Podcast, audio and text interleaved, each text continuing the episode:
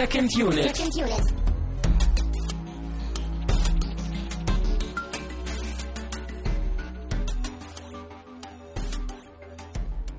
Herzlich willkommen zu einer weiteren Ausgabe von Second Unit. Mein Name ist Christian Steiner und ich habe bei mir einen erkälteten Tamino Mut. Ja, hallo. Bitte entschuldigt die Verspätung, aber ähm, ich bin inzwischen wieder einigermaßen fit. Du Und, hast dich ja. an unser Motto des Jahres gehalten, nämlich Horrorfilme, und bist quasi von den Toten wieder auferstanden. Oh. Ja, genau. Ziemlich. Außerdem habe ich mich äh, auch nicht an das Motto gehalten, weil du normalerweise immer krank bist. Ja. Also ich habe irgendwie eine Tradition jetzt auch gebrochen hier. Ja, aber vielleicht hast du eine neue angefangen. Vielleicht war 2012 mein Jahr der Erkältung und 2013 wird deins. Ja, das hoffe ich doch. Ja, das hoffen wir alle. Mhm. Ähm, wir haben uns versammelt, weil wir mal wieder einen Film zusammengeschaut haben. Und zwar den Film Hanabi aus Japan. Und den haben wir vom guten Ben vor einigen Wochen, mittlerweile Monaten schon äh, zugeschickt bekommen. Ja, der Gute hat uns äh, einige Filme geschenkt. Ich glaube, Jaws war auch dabei, oder? Ja. Den wir ja schon mal geschaut hatten hier. Und das Fest. ah ja, dann haben wir jetzt alle durch von ihm, ne? Genau, die Lieferung ist Ja, dann können jetzt neue kommen. Ganz genau. Ja. Ähm, deshalb nochmal an dieser Stelle vielen Dank natürlich für die DVD, die wir bekommen haben. Und auch weiterhin vielen Dank für die vielen tollen Flatterspenden. Zum einen ähm, von Bartosz Czarczycki von, äh, beziehungsweise zu der Folge von Hellraiser letzte Woche. Dann haben wir von Theo eine Spende bekommen zu Django Unchained. Das war, glaube ich, vorletzte Woche. Weiß ich nicht. Wissen wir beide nicht. Als wir im Kino waren und den Film geguckt haben. Ja, das ist schon wieder gefühlt so lange her. Vorbereitung. Hätten wir uns mal vorbereitet.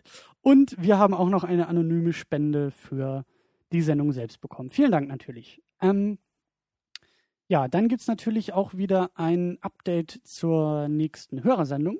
Wir machen das ja immer so, dass einmal im Monat ihr das Programm hier bestimmen könnt, was wir schauen. Und wir haben in der letzten Sendung zu Hellraiser, was auch ein Hörervorschlag war, äh, dazu aufgerufen, dass ihr uns ein paar Trash-Filme empfiehlt. Und da haben wir auch einige sehr schöne bekommen und mussten uns natürlich wie üblich äh, auf einige wenige beschränken, die wir irgendwie bekommen können. Genau, das ist sogar bei den Trash-Filmen erstaunlich schwierig, manchmal an die Dinge ranzukommen. Ja, es sind ja oft auch eher so die Geheimtipps, ne? Nicht Ja. unbedingt so die größten Filme. Ja, und ich glaube, das sind auch oftmals dann so Filme, die nicht unbedingt jedes Jahr in einer neuen Sonderkollektion auf den Markt kommen, sondern relativ schnell auch dann wieder Mhm. verschwinden vom Markt. Aber wir haben mal wieder eine Vorauswahl getroffen, nämlich drei Filme. Ähm, wenn ihr das hört, ist auch wieder eine Umfrage zu diesem Artikel, in diesem Artikel verlinkt. Also könnt ihr auswählen, der Gewinner mit den meisten Stimmen wird dann von uns geschaut und auch besprochen. Und ich bin eigentlich über diese Auswahl ein wenig äh, erfreut, vor allen Dingen auch über die schönen Einsendungen, wie, Mhm. du, wie du schon gesagt hast. Ähm, an erster Stelle haben wir The FP.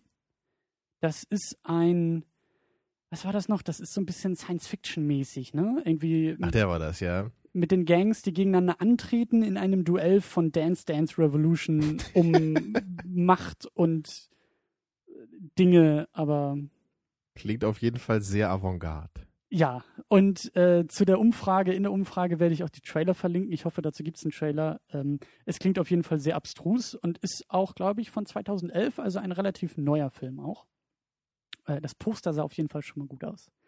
Ähm, an zweiter Stelle ein vielleicht, ja endlich mal ein deutscher Film vor allen Dingen.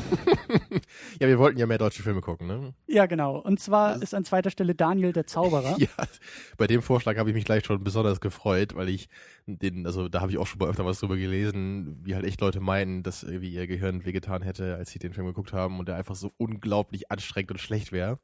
Man muss dazu sagen, äh, in der Hauptrolle und auch inhaltlich im Mittelpunkt steht äh, unser allergeliebter Daniel Kübelböck Ja, eine Ikone der. Popwelt. aus dem Jahr 2004 ist, glaube ich, der Mhm. Film. Äh, der wäre uns sogar 5,50 Euro bei Amazon wert, muss man dazu sagen. ähm, Ja, den muss man eigentlich im Schrank stehen haben, glaube ich, als Filmfreund. So. ne? ja. Also um, um auch irgendwie so als Eichung, weißt du, damit die anderen Filme auch wirklich strahlen können, musst du ja irgendwie auch was Als dazwischen haben. Eichung, ja. Ja, so als, als Erdung, ne? Du musst ja irgendwie, du musst ja einen Nullpunkt setzen, quasi. Wenn dann einer fragt, ne? Ja, der Film, der steht nur im Schrank, weil ich, äh, weil ich den erden muss hier, sonst, äh, Ja, die Sammlung, das, die Sammlung ne? muss ja irgendwie, ne? ja. Können ja nicht nur gute Filme sein. Ähm, und an dritter Stelle. Aber vielleicht ist er ja gut. Wir kennen ihn ja noch nicht, ne? Kann ja sein. Also, ja, ja. Vielleicht ist er ja völlig zu Unrecht irgendwie beschuldigt worden und im Grunde ist das voll das Meisterwerk. Schon jetzt die Überraschung des Jahres im Hause Second Unit. Jetzt schon Kult. an dritter Stelle haben wir noch den äh, Film Doghouse, äh, glaube ich, aus dem Jahr 2008, der mehr auch in unsere ähm, Horrorrichtung geht, mit der wir uns ja auch auseinandersetzen wollten. Äh, sieht sehr trashig, hört sich sehr trashig an, auch B-Movie-mäßig, weil es irgendwie darum geht, dass einfach eine Gruppe von Jungs irgendwie, äh, glaube ich, in einen Ort kommen, wo ein Virus ausbricht und alle Frauen irgendwie zu männerhassenden und männerschlachtenden Wesen transformiert. Mhm. Äh, also gerade so diese sexistischen Züge da dran äh, klingen zumindest interessant.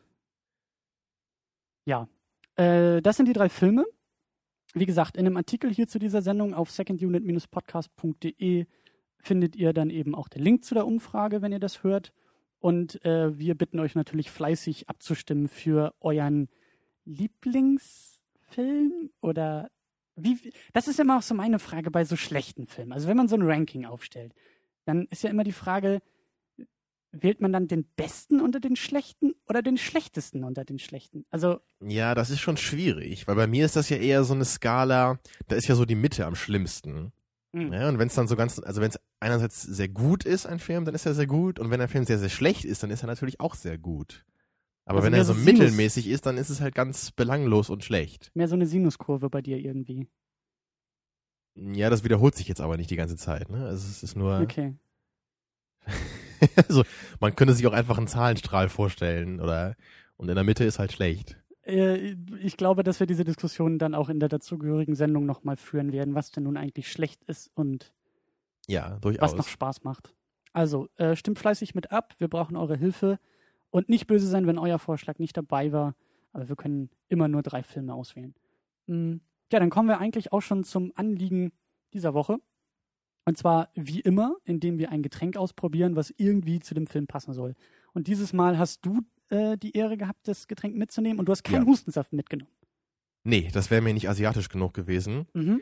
Deswegen habe ich äh, Tee mitgebracht, aber eigentlich keinen richtigen Tee, ne, sondern ich habe diesen, diesen 2-Liter-Tee von Pfanner mitgebracht. Den kennen vielleicht so die ein oder anderen, gibt es auch mehrere Sorten von. Ja, aber das ist auch wirklich Tee. Das ist jetzt kein Limonaden. Also das ist, ist glaube ich, Tee, ja. Okay. Einfach kalter Tee in so Tetrapacks abgefüllt. Und mhm. ich kenne auch den roten und den grünen davon schon. Mhm. Auch aus meiner Jugend noch. Den habe ich da öfter getrunken. Äh, und diesen gelben hier, den kenne ich noch nicht. Der ist anscheinend äh, mit Zitrone und Physalis. Und gerade Physalis mag ich sehr gerne. Das spricht auch, das schreit eigentlich nach dir. Ja, es, sch äh, es schmeckt freudig, hoffe ich mal, ne? Und, und warm und entspannt. Steht auch äh, drauf hier Ausgleich durch Kräuter der Natur und gelben Tee. Damit du ganz schnell gesund wirst. Mhm. Prost. Ja, dann hoffe ich mal, das schmeckt. So Physalis habe ich dir ja auch mal gezeigt, ne? Die habe ich, glaube ich, mal mitgebracht, ja. wenn ich mich richtig erinnere. Mhm. Und die mochtest du auch, oder? Ja. Ähm, schmeckt sehr, sehr Eisteehaft. Ja. So wie normaler Zitroneneistee. Also von der Physalis ist jetzt irgendwie nicht so richtig was bei mir angekommen. Ja, die Zitrone kommt schon deutlicher durch. Das ist schade. Da hatte ich mir mehr erwünscht. Ja. Schmeckt. Hm. Ja. Ja, doch, schmeckt gut. Aber es schmeckt schon entspannt. Ich glaube, es passt auch zu der Stimmung des Films. Ne, so diese, ja. diese Ruhe, diese Melancholie. Eine gewisse Langweiligkeit vielleicht? Ja, das könnte durchaus sein. Aber wir wollen ja nicht zu viel vorwegnehmen, denn wir nähern uns dem Film Hanabi natürlich einmal wieder äh, über den Plot. Worum geht es denn in diesem Film? Möchtest du das zusammenfassen? Traust du dir das zu? Geht's da um was, ja? Ist mir gar nicht so aufgefallen. Naja, äh, also wir haben halt diesen, den Hauptcharakter, dessen Namen ich jetzt natürlich vergessen habe. Offensichtlicherweise. So gehört sich das. Nikishi oder so? Kann äh, das sein? Ja, ich versuche nebenbei mal ganz unauffällig nachzuschlagen. Ich glaube, Nikishi heißt er. Ist natürlich jetzt auch schwierig, so mit japanischen Namen. Er ist jedenfalls ein Polizeimitarbeiter.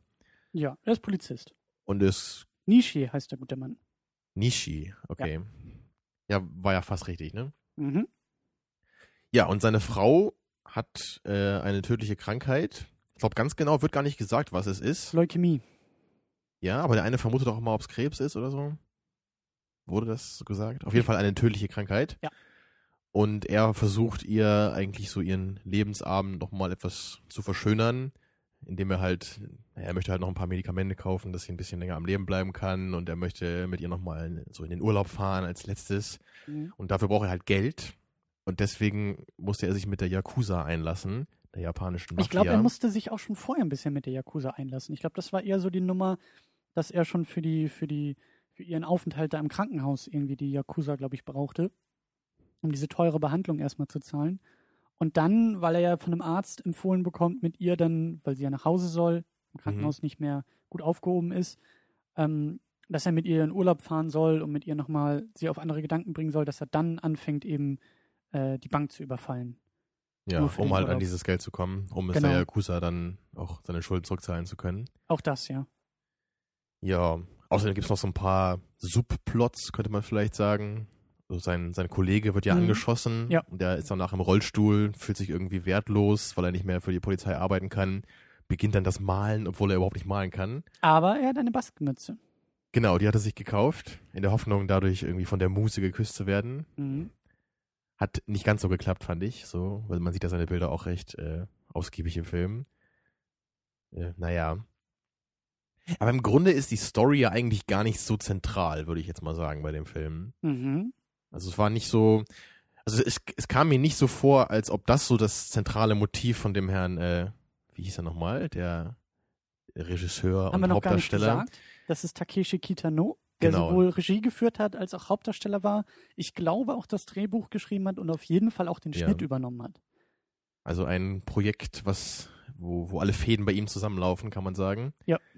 Ja, ich wollte nur sagen, ich habe das Gefühl, dass seine Intention nicht so sehr darin bestand, jetzt diese Geschichte zu erzählen, sondern eher mit dieser Geschichte so ein bisschen was anderes zu erreichen. Aber dazu dann wahrscheinlich später noch mehr. Mhm.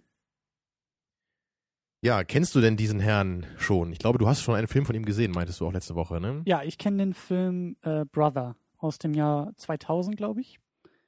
Da geht es darum, dass er auch ein Yakuza, glaube ich, ist, der nach Amerika muss.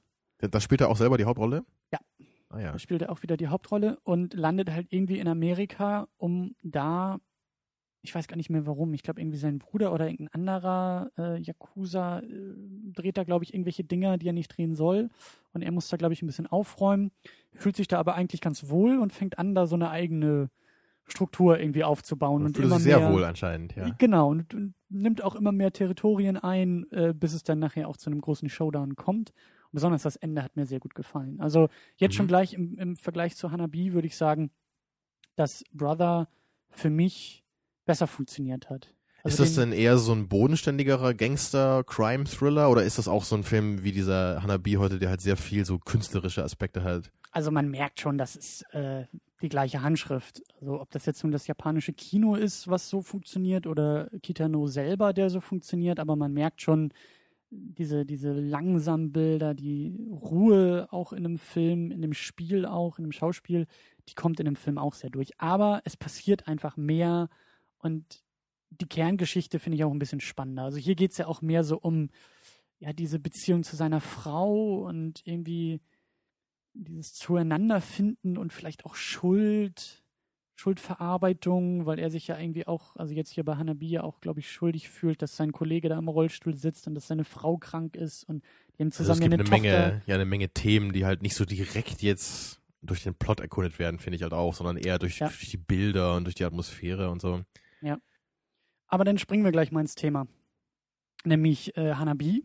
Und ähm, mal gucken, wie harsch die Kritik gleich schon in, in äh, zu Anfang irgendwie rüberkommt. Aber wir können noch mal ein bisschen uns auch am, am Plot und an den einzelnen Elementen noch entlang handeln, hangeln. Ähm, du hast zum Beispiel große Probleme gehabt mit der Yakuza. Mit der Darstellung Ja. der Yakuza. Das fand ich irgendwie unfreiwillig komisch, muss ich sagen.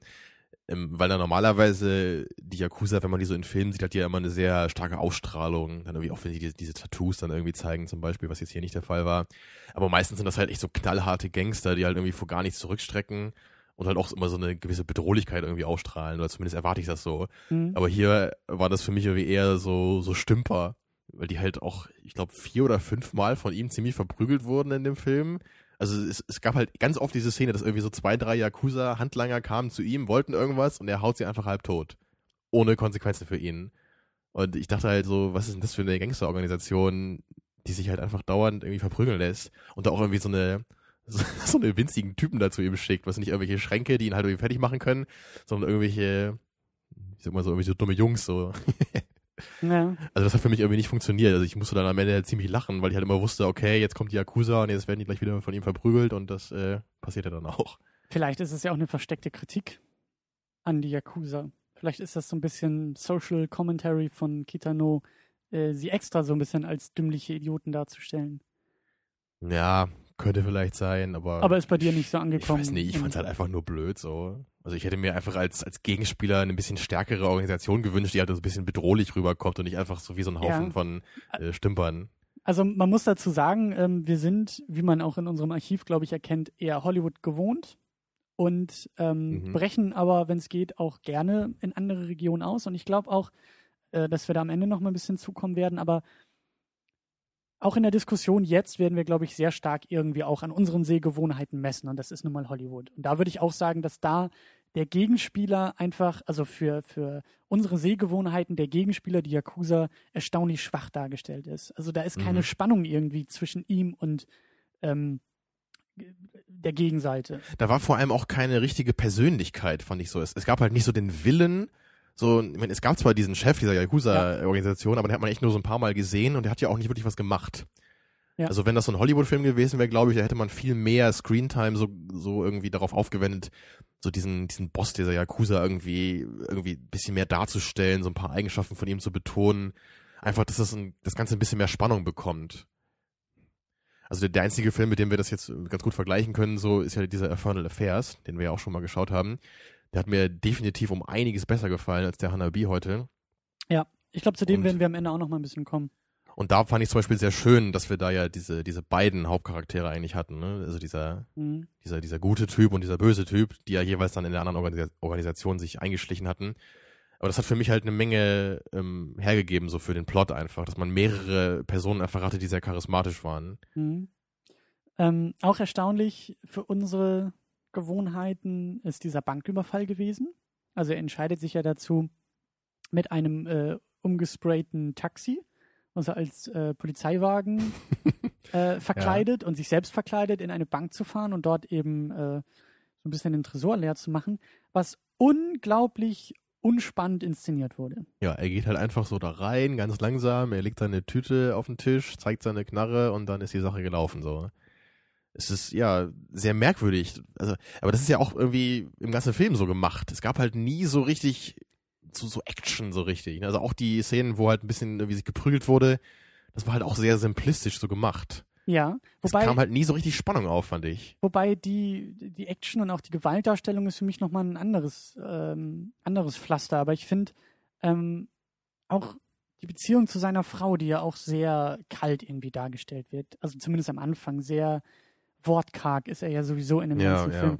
Ich habe so ein bisschen den Eindruck, mh, vielleicht müssen wir da am Ende nochmal ein bisschen drüber sprechen oder wir machen es auch jetzt, dass das Ganze sehr, ähm, naja, wie soll ich sagen, ähm, vielleicht ein bisschen stark, aber einer Depression irgendwie nahe kommt. Der Also, ganze Film fühlt sich auch so an. Sehr depressiv, melancholisch. Sehr ja. schwerfällig auch, sehr, sehr nachdenklich, sehr, also gerade so dieses Thema Schuldgefühle irgendwie, was, was Mhm. natürlich irgendwie den Menschen runterziehen kann, aber vielleicht auch den ganzen Film sehr stark belastet, vielleicht auch belasten soll, aufgrund dieser Thematik. Ja, ja. Ja, ich würde schon sagen, dass das sicherlich so gewollt war, aber das ist halt immer die Frage, ob man das sich dann gerne anschaut. Und ich bin eigentlich jemand, ich mag das halt überhaupt nicht, wenn so eine ganz anstrengende, langsame, schwerwiegende Stimmung halt herrscht in dem Film. Ja. Also deswegen sind halt irgendwie auch Filme wie Lost in Translation und Melancholia halt überhaupt nicht mein Fall. Mhm. Auch wenn ich halt verstehe, dass die halt so operieren wollen, ich will es einfach nicht sehen, weil es mich einfach nur stört. Mhm. Und ich fand zum Beispiel auch hier dann gerade noch in Bezug auf die Beziehung zu seiner Frau, das ist irgendwie sowas, das funktioniert für mich so nicht. Ich kann nicht einfach nur erfahren, seine Frau ist krank und dann kann von mir nicht erwartet werden, dass ich plötzlich involviert bin in deren Beziehung. Ich kenne halt seine Frau überhaupt nicht und es gibt halt auch überhaupt keine richtigen Szenen, die sie mir irgendwie ein bisschen näher bringt. Ich, ich weiß halt nicht, wer sie ist. Ich weiß halt nur, dass sie eine schwache, kranke Frau ist. Mhm. Und das ist für mich halt irgendwie nicht ausreichend, um da jetzt irgendwie so die Basis für so ein gutes Drama zu bilden. Wir erfahren eigentlich auch über ihn nicht viel. Eben. Also wir erfahren Also über ihn ein bisschen mehr, ne? Man kann ihn so ein bisschen mehr einschätzen, wie er so ist. Hm, Aber, auch Aber- nicht so richtig. aber wir erfahren ja auf jeden Fall auch noch, dass die beiden ja irgendwie eine Tochter hatten, die ja irgendwie gestorben war oder sowas. Ja, ja. Ähm, aber du hast schon recht, es wird halt eine Menge irgendwie auch, auch in dem ganzen Film wird ja nur eine Menge, ähm, wird eine Menge erzählt. Also das, was wir auch bei anderen Mhm. Filmen äh, kritisieren, ist ja eben dieses, dieser Gegensatz von Handlung, Story, die vorangebracht wird in platten Dialogen, in dem halt gesagt wird, hey, erinnerst du dich noch damals, als wir die besten Freunde waren? Oh ja, das war aber eine tolle Zeit, als wir uns noch mochten. So kannst du natürlich irgendwie die Infos bringen, aber das ist natürlich ein bisschen langweilig. Und hier ist es teilweise auch so, dass halt irgendwelche Figuren, Nebenfiguren im, im Dialog uns halt irgendwas zu diesem äh, äh, Nishi oder wie er heißt, ähm, verraten, was aber irgendwie nicht so wirklich organisch rüberkommt, sondern ein bisschen geworfen wirkt. Ja. Eben, dass der, dadurch, dass der Film so gemacht ist, dass dieser Nishi halt kaum spricht, ist es halt natürlich auch schwierig für uns, so viele Informationen über ihn zu bekommen.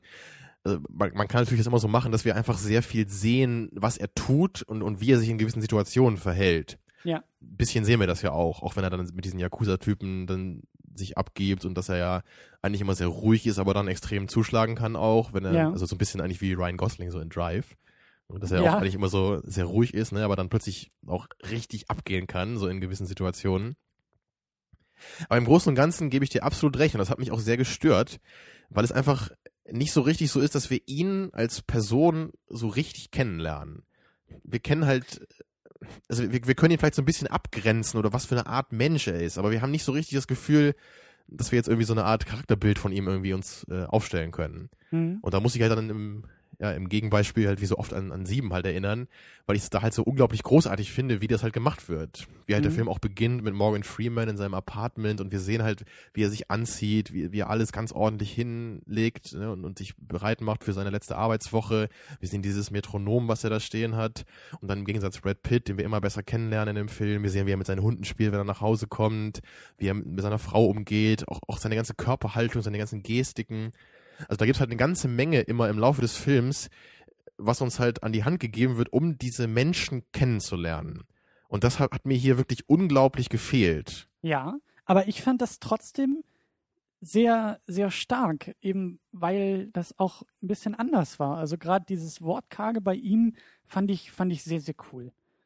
Also er, er redet nicht viel. Es gibt auch viele Momente, wo man ihn einfach nur eine Szene beobachten sieht oder wo er irgendwie auch sehr passiv ist. Aber wenn er denn wirklich, wie du sagst, auch zuschlägt in den entscheidenden Momenten, dann fand ich das schon eindrucksvoller.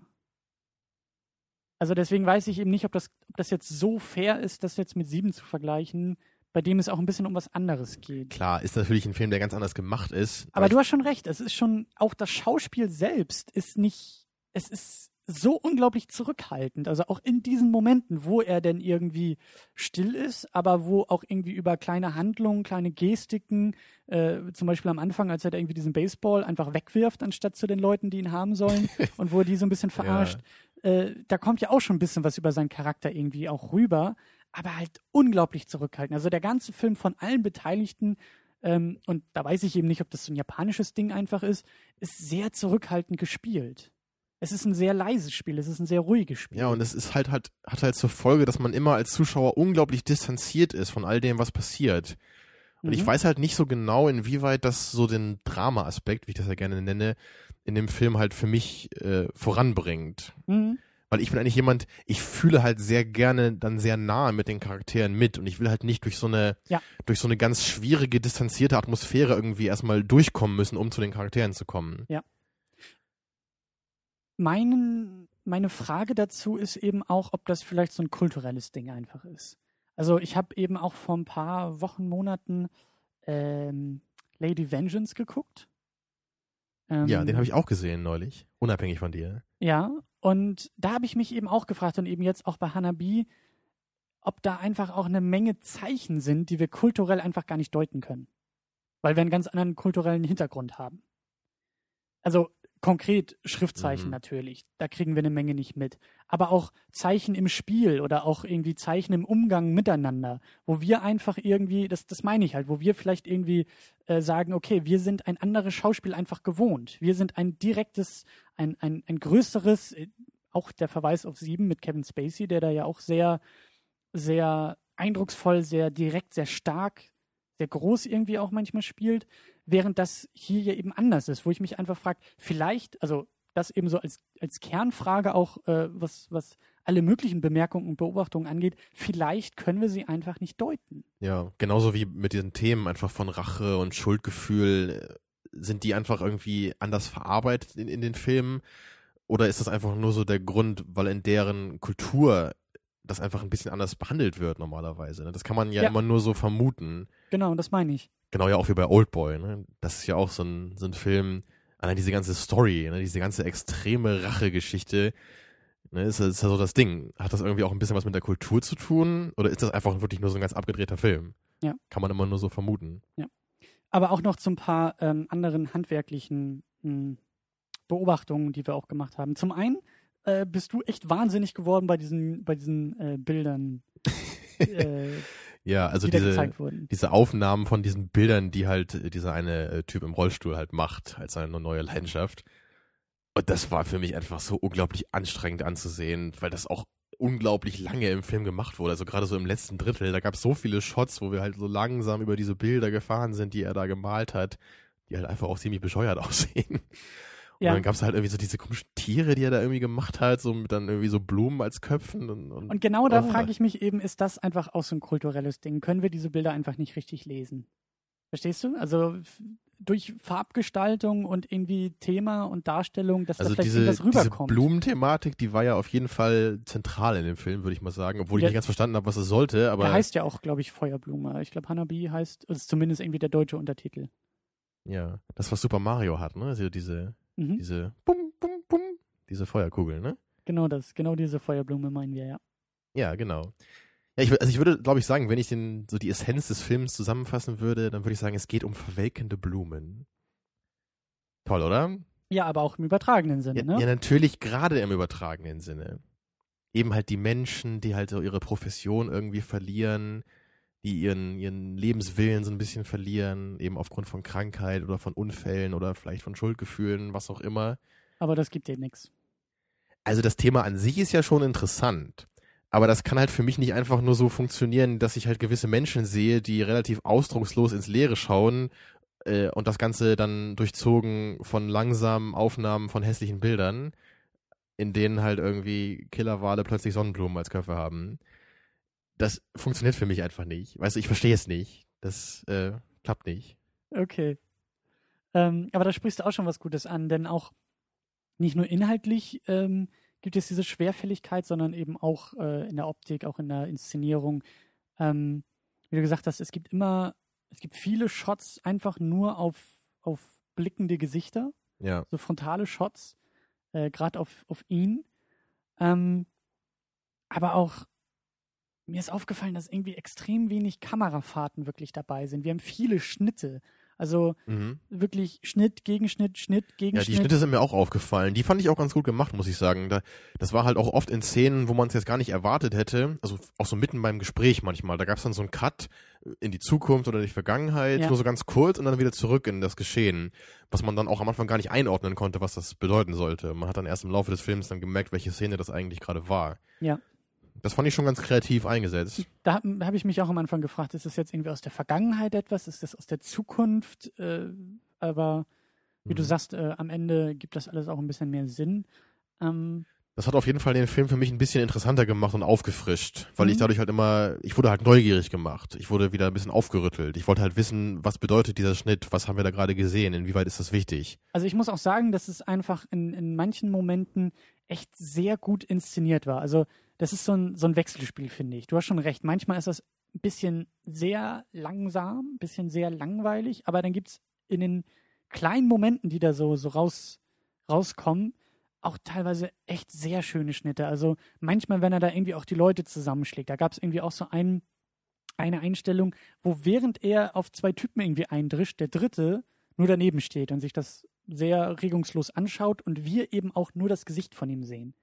Das fand ich zum Beispiel sehr, sehr Mhm. klasse, dass wir hören, wie da irgendwie irgendjemanden zusammenschlägt und wir wissen ja äh, zunächst nicht, ob äh, er jetzt da durchkommt, ob er jetzt gewinnt bei diesem Faustkampf, äh, un unsere Hauptfigur. Aber dann eben dieses, dieses regungslose, diese regungslose Reaktion darauf zu sehen, hat das Ganze sehr schön gemacht. Oder auch in einem anderen Moment, wo er, glaube ich, auch irgendwie mit, mit äh, glaube ich, sogar mit einer Waffe auf irgendwelche Leute losgeht, ist in einem entscheidenden Moment ein Schnitt weg. Und dann sehen wir irgendwie auch, glaube ich, nur das Blut, was fließt oder halt nur so eine, so eine ähm, Bewegung am Rande. Also das fand ich schon sehr schön, dass manchmal eben auch gezielt weggeschnitten wurde vom eigentlichen Geschehen, um es so ein bisschen, ein bisschen aufzu, aufzupeppen auch. Das hat bei Ja. mir ganz gut funktioniert. So.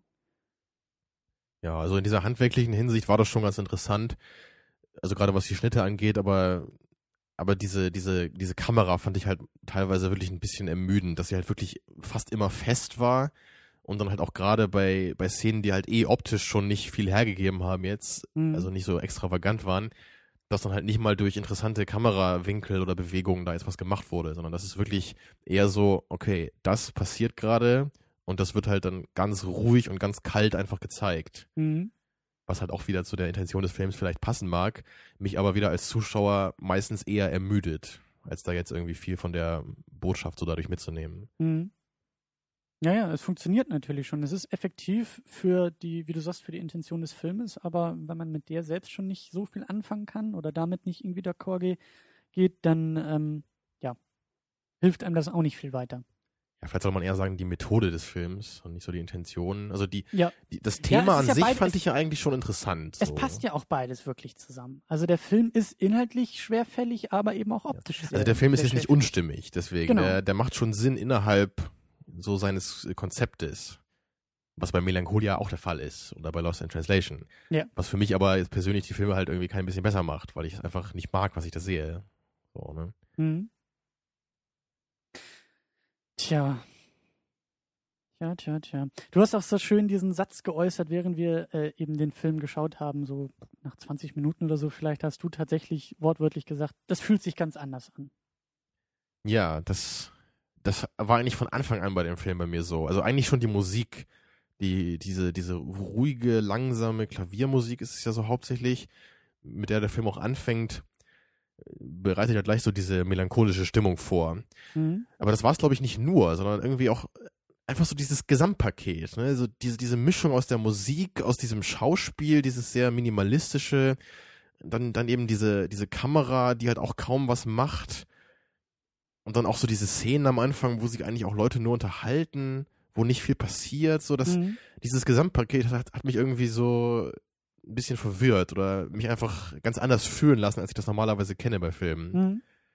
Also ging dir das auch so? Hat, Ja. hat sich der ganze Film irgendwie von vornherein so fremd angefühlt für Ja. dich? Auf jeden Fall. Also das, auch vom Bauchgefühl her war das sehr stark gegen, gegen meine eigenen Sehgewohnheiten einfach. Aber ich finde das so schwierig, eben, wie gesagt, weil ich immer das Gefühl habe, mir, mir entgeht da naturgemäß irgendwie eine ganze Menge. Ja, klar. Ähm, aber natürlich müssen wir den Film auch so nehmen, wie er ist. Wir können jetzt nicht irgendwie erwarten, dass wir noch irgendwie vorher äh, ein Japanologiestudium irgendwie absolvieren, um dann diesen Film verstehen zu können. Dementsprechend ähm, bin ich auch fasziniert von diesem, wie du gesagt hast, von diesem Gefühl der Andersartigkeit. Aber ich glaube, ich habe auch mehr Respekt für den Film als jetzt unbedingt Gefallen für den Film. Also, Mhm. wie du gesagt hast, die Stimmigkeit ist wirklich da. Die Art der Inszenierung fand ich eigentlich auch sehr schön, aber irgendwie war es mir dann auch zu schwerfällig und zu langatmig teilweise und ist vielleicht ein bisschen, bisschen platt, das Argument, aber auch zu unspektakulär.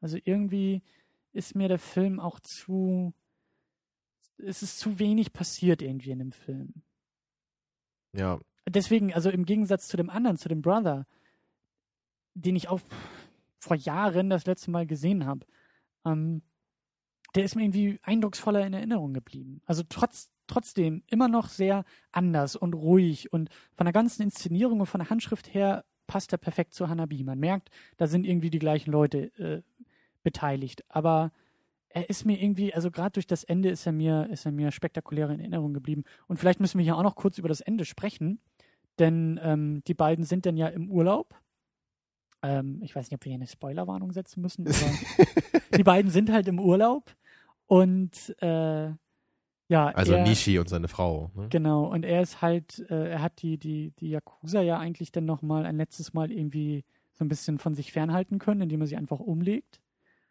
Und kehrt dann zu seiner Frau zurück irgendwie an dem Strand und man sieht irgendwie ein Mädchen, wo wir dann vermutet haben, das soll wahrscheinlich die tote Tochter irgendwie darstellen. Mhm. So, so nach Lässt dem Motto, sich eigentlich nur so erklären, ja. So nach dem Motto, Außer das, sie haben ein Kind entführt. Das, das wäre sie jetzt und so alt wäre sie jetzt und so könnte sie vielleicht aussehen und dann haben wir eigentlich, glaube ich, nur den Kamera, äh, den Shot nur auf, auf das Mädchen, auf das Gesicht von dem Mädchen und dann hören wir zwei Schüsse und der Film ist zu Ende.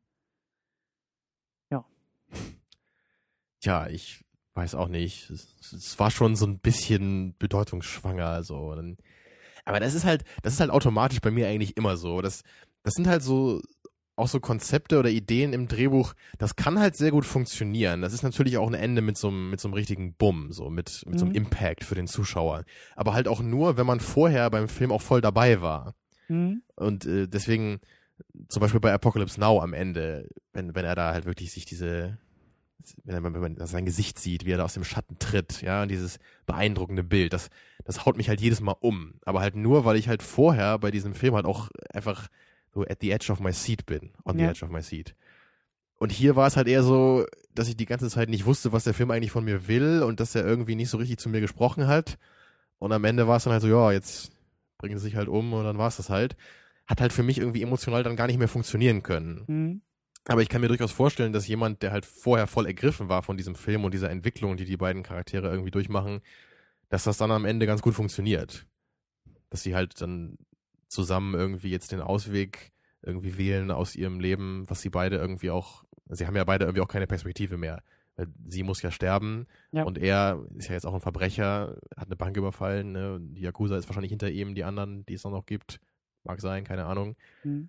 Aber es scheint irgendwie vernünftig, dass die beiden zusammen dann so den, den friedvollen Ausweg wählen.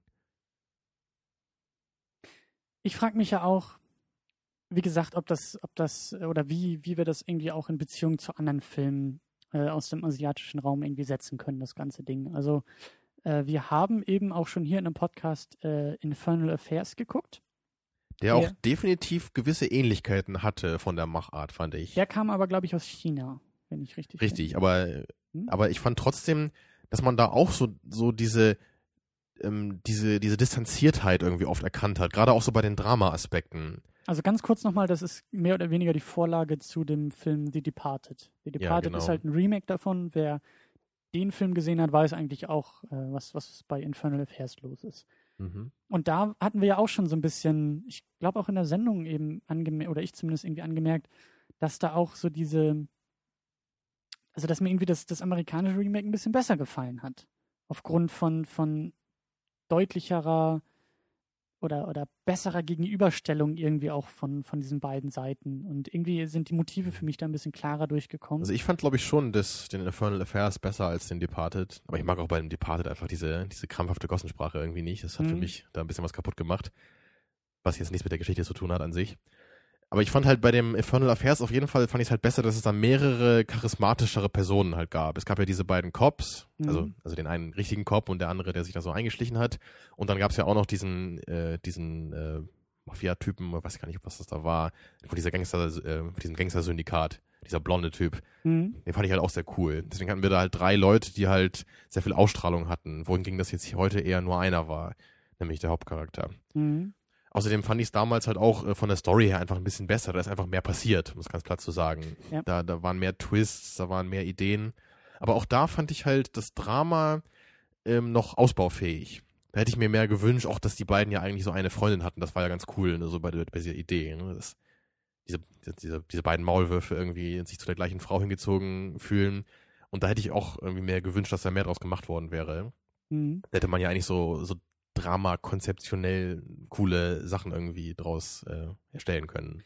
Und als weitere Vergleichswerte haben wir eben, wie schon erwähnt, Lady Vengeance und Old Boy, die wir Richtig. auch beide äh, halt nicht hier in der Sendung geschaut haben. Aber Old Boy, der, oder beide, glaube ich, Lady Vengeance und Old Boy aus Südkorea, glaube ich, kommen. Ja, die sind ja vom gleichen Regisseur, ne? Wenn ich genau. mich jetzt nicht irre. Diese, genau. diese Rache-Trilogie ist das ja, beide Teile davon. genau. Einen gibt's noch, den kenne ich nicht, weiß auch gar nicht, wie der heißt. Soll auch nicht so gut sein, glaube ich, wie die anderen beiden. Mhm.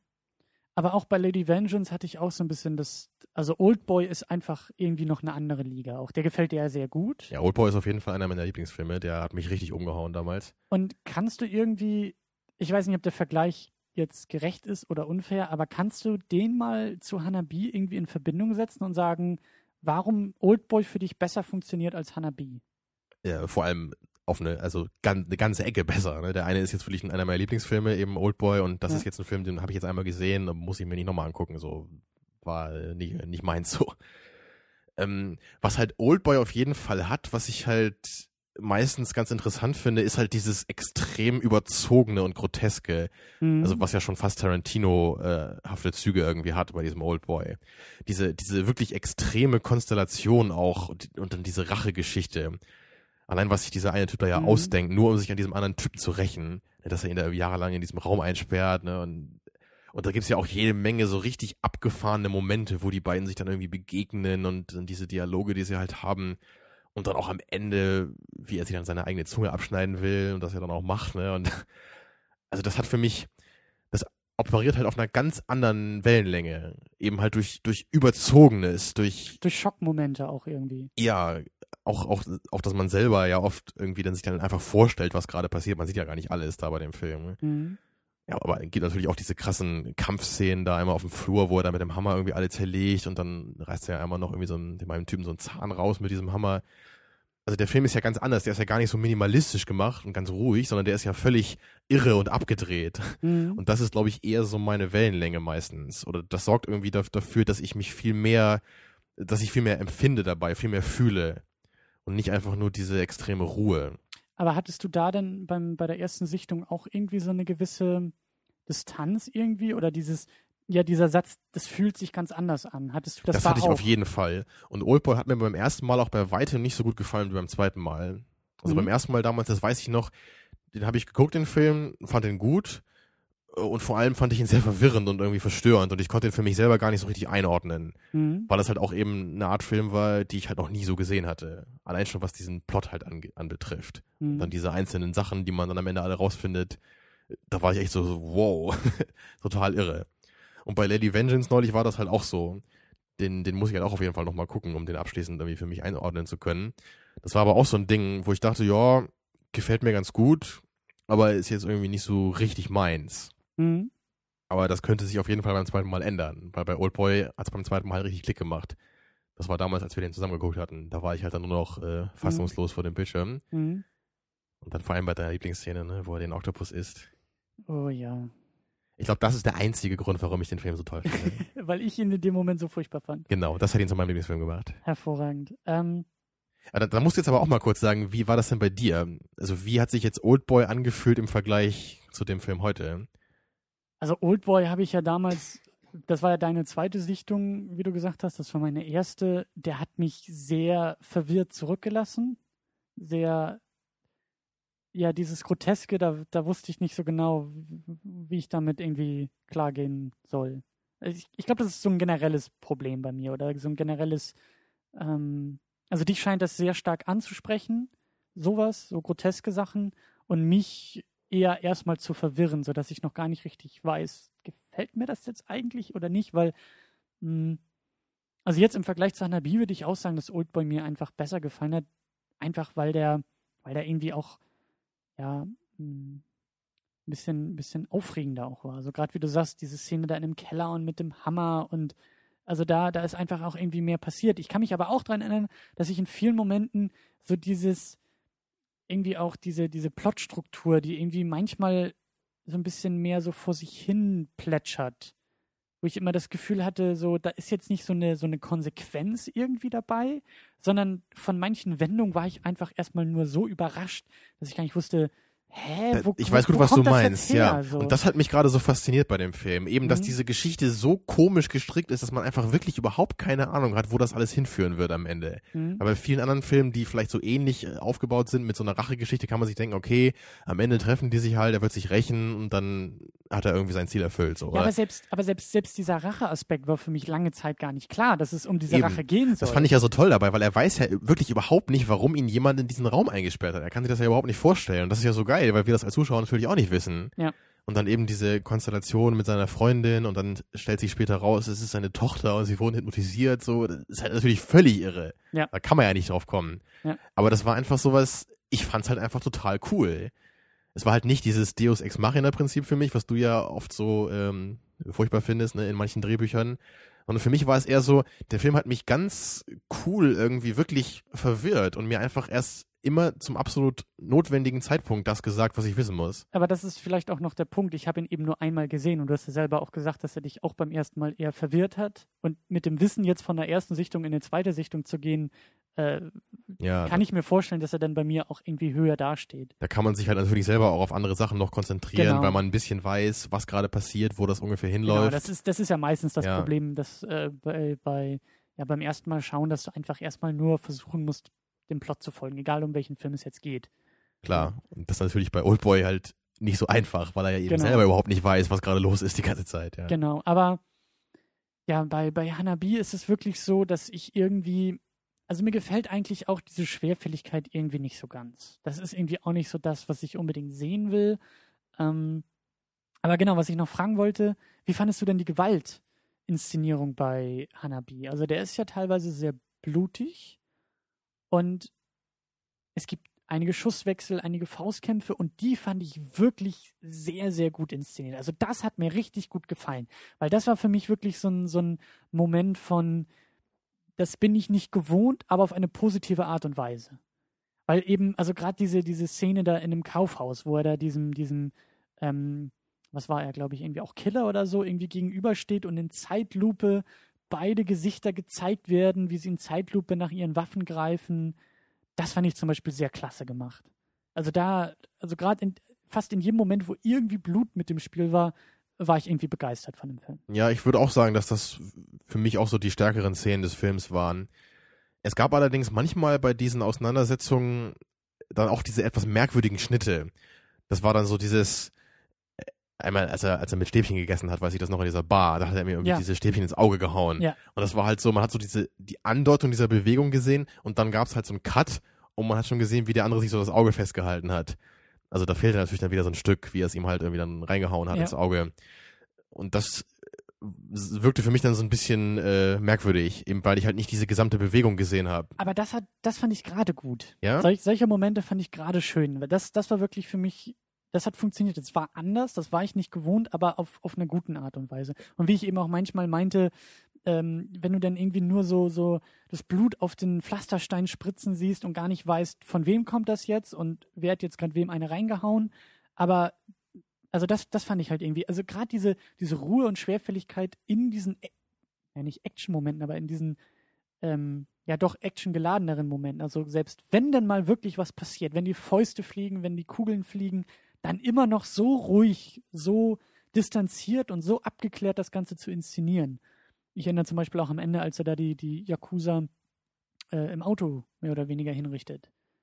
Auch sehr, sehr ruhig geschnitten, langsam, trotzdem irgendwie gut inszeniert. Und das, das hat mir gut gefallen. Also gerade gerade wenn wir dann wieder irgendwie Hollywood als Maßstab nehmen, wo dann oftmals solche Momente so überschnitten und so, weißt du, da kommt die Wackelkamera Ja, raus. da sieht man dann gar nichts mehr. Ne? Da sieht man gar nichts mehr. das ist dann eigentlich das, genau das andere Extrem. Ja. Ja, also ich würde es mir halt schon eher so in der Mitte irgendwie wünschen. Also ich, ich mag das halt auch bei diesen krassen Gewaltszenen eigentlich meistens sehr gerne, wenn man halt eigentlich alles sieht. Mhm. Und, und das war jetzt halt, halt hier nicht so ganz der Fall, sondern hier war es eher halt einfach auch kreativ geschnitten. Ich glaube, das hat mir bei Drive ein paar Mal auch besser gefallen. Da, da gab es auch diese Szene, glaube ich, in diesem Fahrstuhl, wo diesen einen Typen so richtig zusammenprügelt, was man auch richtig dann blutig sieht, wie er ihm irgendwie ins Gesicht tritt. Ja. Das hat für mich da, glaube ich, noch ein bisschen besser funktioniert. Dass ich auch mal Drive sage, weil der, der Film fühlt sich für mich so ein bisschen so an wie Drive. Eben Ja, das- halt auch, weil er halt auch so ruhig ist und dann auch diese, diese krassen, blutigen Momente irgendwie zwischendurch hat. ne? Jetzt, wo du sagst, ähm, sehe ich auch die Verbindung. Auch die Figur, die Hauptfiguren, die halt so wortkarg sind und so ruhig sind. Ich So, meine, gut, ist Ryan, Drive natürlich eher so eine, eine Gangstergeschichte, die halt auch hauptsächlich eine Gangstergeschichte ist und die ist nicht so viel mit Symbolik und Bedeutung irgendwie operiert. Mhm. Aber so vom Gefühl her sind die irgendwie schon ein bisschen ähnlich. Mhm, von der Stimmung, ja. Ähm, stimmt schon. Ja. Äh, zum Schluss wollten wir, oder wollen wir jetzt erstmal noch die Bewertung? Nee, eigentlich wollten wir noch ein bisschen über dieses Arthouse-Label sprechen, Mhm. was uns jetzt in kurzer Reihenfolge eigentlich zum dritten Mal über den Weg läuft. Äh, vielleicht schon öfter, nur ist uns das gar nicht so sehr aufgefallen. Ähm, es war jetzt wieder auf der DVD-Hülle drauf. Wir hatten das auch bei Ghost Dog. ja, und wir- davor schon bei Das Fest. Genau. Und ähm, da muss ich auch zu meiner Schande gestehen, erstmal wusste ich gar nicht so viel damit anzufangen. Ich meine, das, das, den Begriff habe ich auch schon öfter gehört. Es ist ein Arthouse-Film, aber ich konnte da gar nicht so richtig irgendwie äh, zuordnen, ist das jetzt irgendwie ein Studio, ein Filmstudio oder, oder, oder ist das ein Genre? Ist das ein Independent-Untergenre oder was genau ist eigentlich dieses arthouse Ja, ich hatte das auch immer eher so als Genre auf der Kappe, was ja, glaube ich, dann gar nicht so richtig, kann man wahrscheinlich gar nicht so richtig sagen. Ne? Also ich habe noch mal ein bisschen nachgeguckt und war dann eben erstaunt, dass es einfach nur ein Vertrieb. Wenn ich Ja, das aber richtig vielleicht gesehen wird ja genau durch diesen Vertrieb dann irgendwie ein, eine, ein Film auch zu einer gewissen Art Subgenre, eben dieses Arthouse-Kino. Also es ist eben mehr als nur ein Vertrieb. Es ist auf jeden Fall auch so ein Stempel. mhm. Das, das kann man schon sagen. Also das, das Tolle ist eben, ähm, dass es da auch einen ganzen Katalog online gibt, durch den man sich mal ein bisschen durchklicken kann, ähm, von diesen ganzen DVD-Veröffentlichungen und mittlerweile auch ein paar Blu-rays. Und ähm, das geht schon sehr stark in die Richtung auch, das hat so ein bisschen was von, von Filmliebhabern zu tun. Also man merkt schon, die Filme, die irgendwie in diesem Label, äh, von diesem Vertrieb irgendwie rauskommen, das ist jetzt nicht irgendwie 0815. Das ist jetzt nicht irgendwie der nächste Schwarzenegger oder der nächste äh, Michael Schwarzenegger Bay. ist für dich 0815?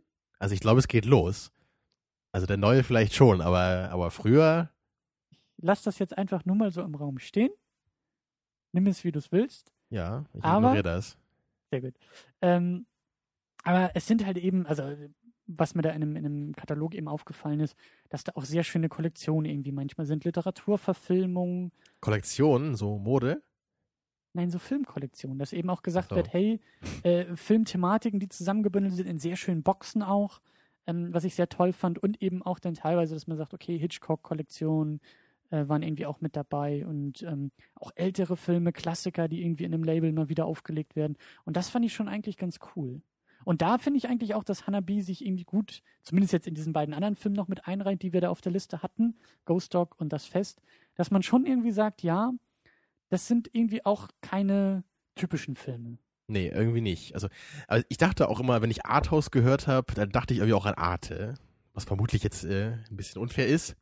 Aber ich glaube, das stimmt sogar. Ich glaube, die meisten Filme, die dieses Arthouse-Label halt vertreibt, die könnten auch so auf Arte kommen. Ja. Also entweder sind das halt so Klassiker wie diese Hitchcock-Filme oder halt schon so Filme, die halt sehr bedeutungsschwanger sind, um es mal so zu formulieren. Das klingt ja schon Also- fast wieder ein bisschen negativ, aber Ich weiß nicht, wie man das sonst wertungsfrei formuliert. ich würde sagen, die zumindest selbst einen Anspruch erheben. Ob sie diesen ja, genau, Ansprüchen gerecht anspruchsvolle werden, Filme. ob sie Naja, den also- Ansprüchen gerecht werden, ist eine andere Frage. Ob sie funktionieren, ist eine andere Frage. Aber es sind eben Filme, die irgendwie ein bisschen was versuchen. Es muss ja nicht gleich irgendwie das Erotikdrama sein, aber schon so Filme, äh, wo halt sehr viel dann auch mit, mit ganz kräftigen oder pseudokräftigen Bildern gearbeitet Ich schaff's einfach nicht, das Negative rauszukriegen, oder? Ich weiß Nein. Jedes Mal, wenn, du- wenn, wenn, wenn du also- Pseudo davor hängen willst, lass es. Ja. Ja, ich bin nicht, nicht so der Arte-Fan irgendwie, weil, weil es halt eben genau, da kommen halt immer solche Filme, die natürlich manchmal funktioniert das für mich sehr gut. Sowas wie das Fest zum Beispiel, das fand ich sehr toll. Also das hat mir gut Ghost Dog gefallen. hat er auch gefallen. Ja, aber nicht so. Also den, Den würdest du schon Den- dazwischen ordnen. Zwischen das Fest und Hanabi. Ja, der war jetzt noch nicht so ganz pseudo, aber aber das, das ging schon in die Richtung, läuft so an mir vorbei oder tendiert ne, Mhm, zu sehr mhm. Arte, äh, zu wenig Tamino. Zu wenig Termin. Das kannst du auch auf die, auf die DVD-Box dann drücken. Ja, Ähm, ja, aber er, also ich finde das, ich finde das prinzipiell äh, eigentlich eine, eine sehr schöne Sache, dass da irgendwie auch so ein bisschen, bisschen, ähm, weil ich frage mich das eben auch manchmal so bei anderen, also bei großen Filmstudios auch, die haben ja eigentlich, die sind so austauschbar, finde ich. Also ich weiß nicht, ob es jemals die Zeit gab, wo man sagen konnte, ja, das ist ein typischer Paramount-Film und das ist ein typischer Fox-Film, das glaube ich nicht. Nee. während heutzutage das irgendwie sehr beliebig ist. Also ich, ich kenne eben noch von, von Seiten der Filmstudios, was für mich auch langsam ein Qualitätsmerkmal oder ein, ein was mein Interesse weckt, ist Fox Searchlight. Die haben, glaube ich, auch 500 Days of Summer gemacht. Die haben auch, ähm, Jetzt komme ich mal wieder nicht auf den Filmtitel. Die haben aber auch andere Filme in der Richtung gemacht. Ach, andere machen, Filme. Ja, die machen jetzt zum Beispiel auch den Hitchcock, der ist auch von, von dem Unterstudio sozusagen. Und ähm, also Ach, du meinst den Film mit Anthony Hopkins? genau, der so. Hitchcock heißt. Okay, ja, das, Das war ist sehr kein sim- neuer Film von Hitchcock selbst. das war sehr simplistisch ausgedrückt, weil du eben auch schon von Hitchcock-Filmen gesprochen hast, die aus, aufgelegt wurden in so einer Entschuldige, Box. falls ich Verwirrung gestiftet habe. Ich meine den neuen Film mit Anthony Hopkins und deiner Scarlett Johansson Ja? namens Hitchcock, ja. Sind die dann ein Paar oder wie? Äh, es ist ja irgendwie, sie spielt ja irgendwie die Hauptdarstellerin von Psycho und da wird, glaube ich, auch so ein paar Andeutungen irgendwie gemacht. Also den müssen wir jetzt aber gucken. Das wusste ich gar nicht, dass sie da mitspielt. Wann kommt denn der? Äh, ich glaube Mitte März hier. Irgendwann im März, Ende Februar, Mitte Februar. Ich bin da echt nicht so, so auf dem neuesten Stand. Ich habe nur neulich eben den Trailer nochmal im, im Kino gesehen und äh, der sieht schon ganz interessant aus. Gucken wir. Aber Scarlett Johansson, gucken wir. darum geht's ja jetzt erstmal gar nicht. Wir sind ja immer noch so ein bisschen bei den Filmstudios und eben auch bei diesem äh, Vertriebslabel. und es sollte ein Label geben, was nur Scarlett Johansson-Filme verlegt. und Schwarzenegger. Das heißt ein Tamino Mood Label. Und da kommt nichts anderes rein. Das klingt super. Das würde dir gefallen, ja. Mhm.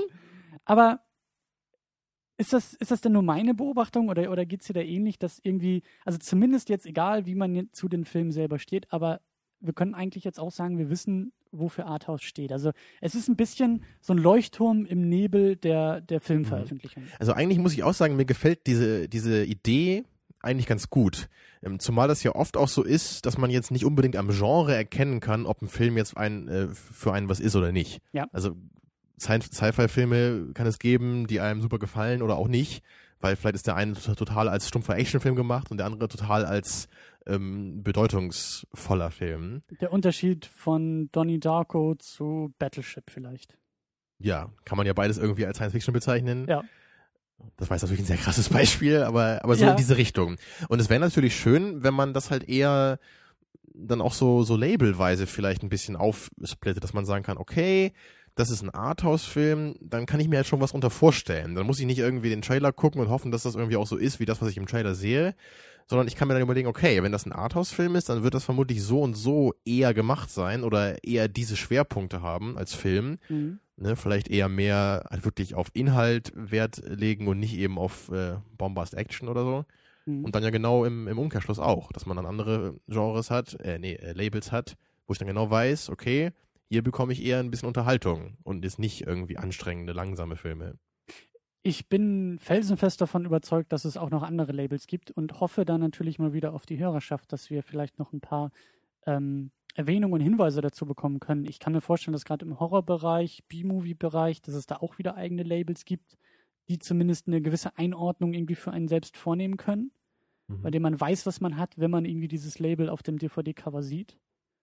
Ähm, wie gesagt, im Kinobereich ist mir jetzt zumindest in letzter Zeit Fox Searchlight öfter mal aufgefallen, als so eine gewisse Indie-Schiene in diesem großen Konglomerat von Fox. Heißen die so, weil dieser Suchscheinwerfer so auf besondere Filmecken irgendwie gerichtet ist, Ich oder? vermute es mal ganz stark, ja. Ja. Das ist wieder so pseudo-bedeutungsschwanger, wie du sagen würdest, oder?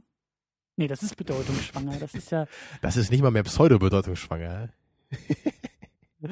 tja. Aber gut. Kommen wir noch mal kurz zu Hanabi zurück. Ähm, ich glaube, es ist relativ klar geworden, wie wir zu dem Film stehen. Du bist nicht wirklich begeistert. Nee, also ich würde schon persönlich sagen, der Daumen geht runter für mich. Obwohl da ein paar Ansätze waren, was so das Schneiden angeht, was so die Atmosphäre angeht, die ich, die mich zumindest äh, haben aufhorchen lassen. Oder da war auf jeden Fall ein Konzept dabei. Der Film war auch stimmig an sich gemacht, läuft aber einfach äh, an sich irgendwie an mir vorbei. Einfach Mhm. weil ich auch einfach persönlich kein Freund solcher Filme bin. Aber ich könnte mir durchaus vorstellen, dass vielleicht Leute, die wirklich so Filme wie Lost in Translation oder Melancholia sehr gerne mögen, dass das vielleicht was für die sein könnte. Geht mir ähnlich. Vielleicht nicht ganz so stark, aber vielleicht habe ich auch ein bisschen mehr noch rausziehen können als du, aber ich glaube eher minimal. Also bei mir, so leid es mir tut, geht der Daumen auch eher nach unten, vielleicht ein bisschen mehr in die Mitte gerichtet als bei dir. Aber ähm, ja, wie gesagt, irgendwie überwiegt auch ein bisschen mehr der Respekt vor dem Film als die eigentliche, die eigentliche Leidenschaft dafür, das eigentliche Gefallen. Ähm, aber auch was das angeht, wir sind zwar jetzt momentan bei einem ganz anderen Hörervorschlag, aber mich würde vor allen Dingen auch interessieren, ob es Leute gibt, die irgendwie mehr Firmen sind, auch im japanischen Kino oder allgemein im asiatischen Kino, ob es da irgendwie gewisse ja Dinge gibt, die wir einfach noch gar nicht wissen, auf die wir irgendwie anders schauen müssen, vielleicht auch Exemplare von Filmen, wo man sagt, ja, die verbinden irgendwie beides, die, die richten sich irgendwie mehr nach Hollywood, aber sind typisch asiatisch oder die mehr in deine groteske Richtung auch irgendwie gehen, ähm, mhm. ähm, mit denen wir vielleicht auch irgendwie mehr anfangen können. Aber ähm, ja, bereut ja. habe ich jetzt nicht, den zu gucken und vielleicht, wir haben ja immer so ein bisschen die, die Terminplanungsprobleme äh, bei unseren Filmen, weil jedes, jede Woche wächst die Liste ja weiter an. Aber dieser Brother könnte ja vielleicht auch irgendwann nochmal ganz, ganz spannend werden.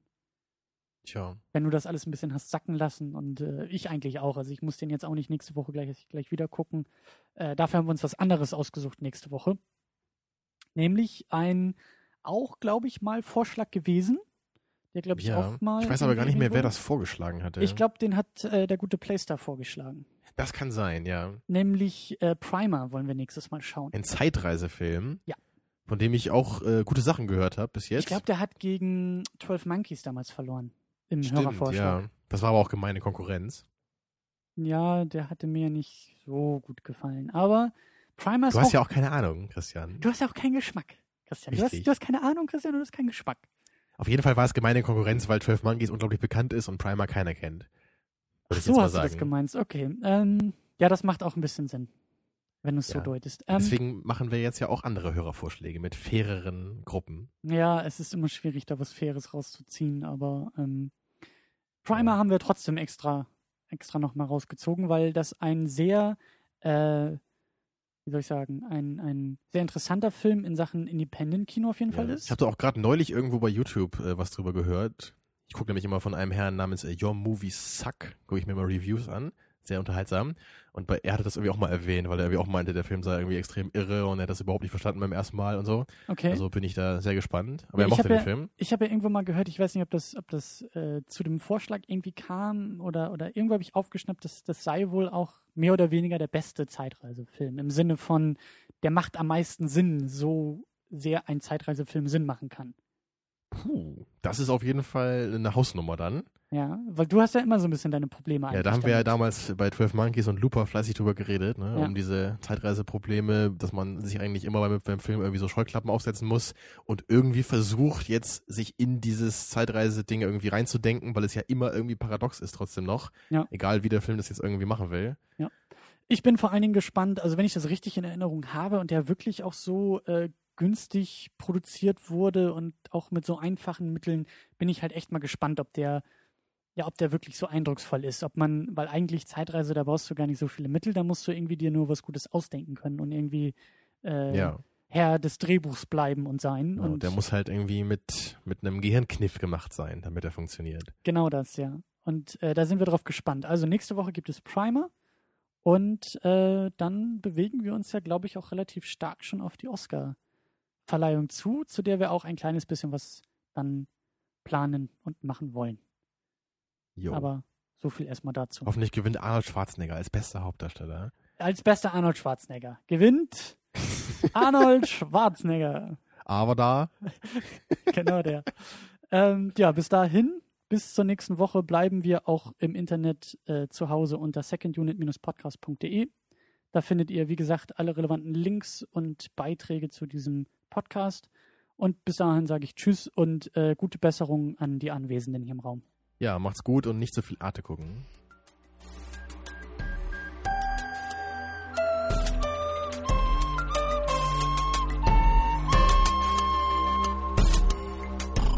Second Unit. Second Unit.